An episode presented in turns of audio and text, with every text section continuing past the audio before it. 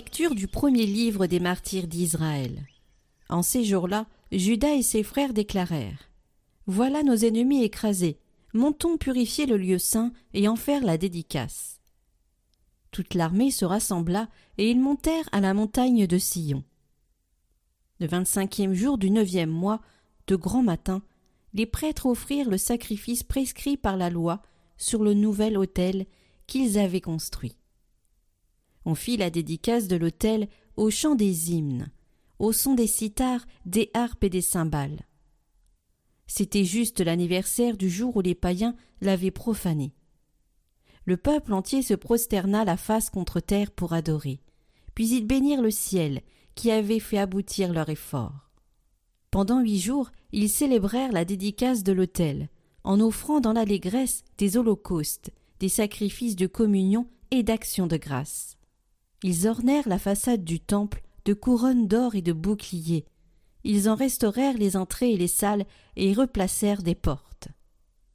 Il y eut une grande allégresse dans le peuple, et l'humiliation infligée par les païens fut effacée.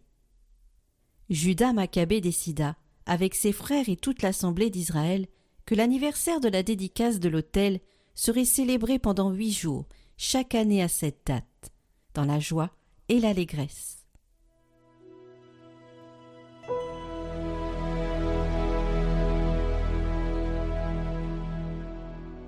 Nous voici pour célébrer l'éclat de ton nom, Seigneur. Béni sois-tu, Seigneur, Dieu de notre Père Israël, depuis les siècles et pour les siècles. À toi, Seigneur, force et grandeur, éclat, victoire, majesté, tout dans les cieux et sur la terre. À toi, Seigneur, le règne, la primauté sur l'univers, la richesse et la gloire viennent de ta face. C'est toi le maître de tout, dans ta main force et puissance. Tout par ta main grandit et s'affermit.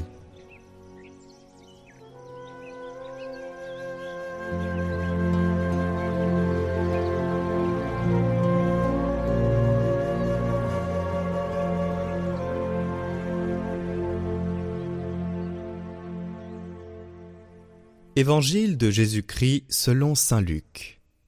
En ce temps-là, entré dans le temple, Jésus se mit à en expulser les vendeurs.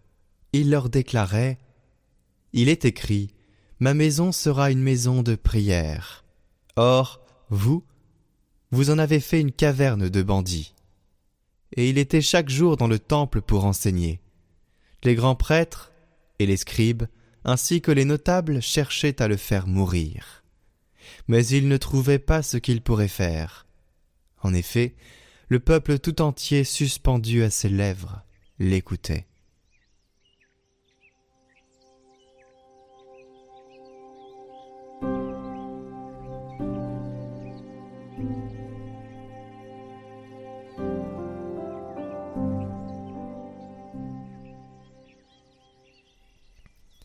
Commentaire de Sainte Catherine de Sienne le mystère de la persécution l'Église. Dieu m'a révélé plus particulièrement ses secrets, et m'a fait connaître des choses admirables. Dieu m'expliqua surtout le mystère de la persécution que souffre maintenant la Sainte Église et son renouvellement, son exaltation dans les temps à venir. Pour me faire comprendre que les circonstances où se trouve maintenant l'Église sont permises pour lui rendre sa splendeur. La vérité suprême me citait deux paroles qui sont dans le Saint Évangile.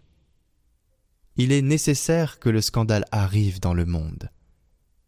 Puis notre Seigneur ajoutait Mais malheur à celui par qui vient le scandale.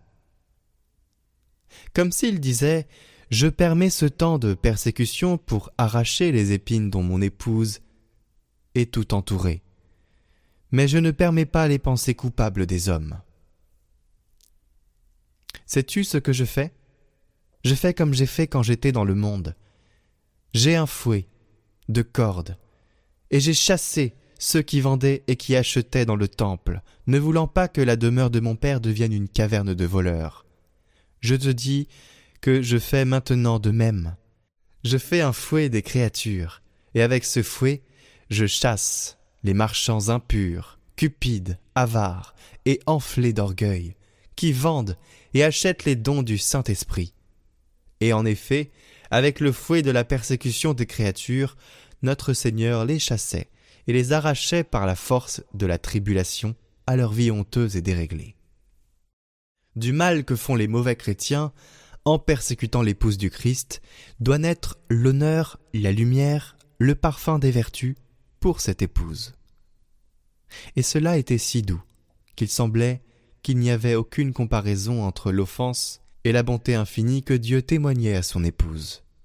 Alors je me réjouissais, je tressaillais d'allégresse, et je voyais si clairement ce temps à venir qu'il me semblait le posséder, le goûter.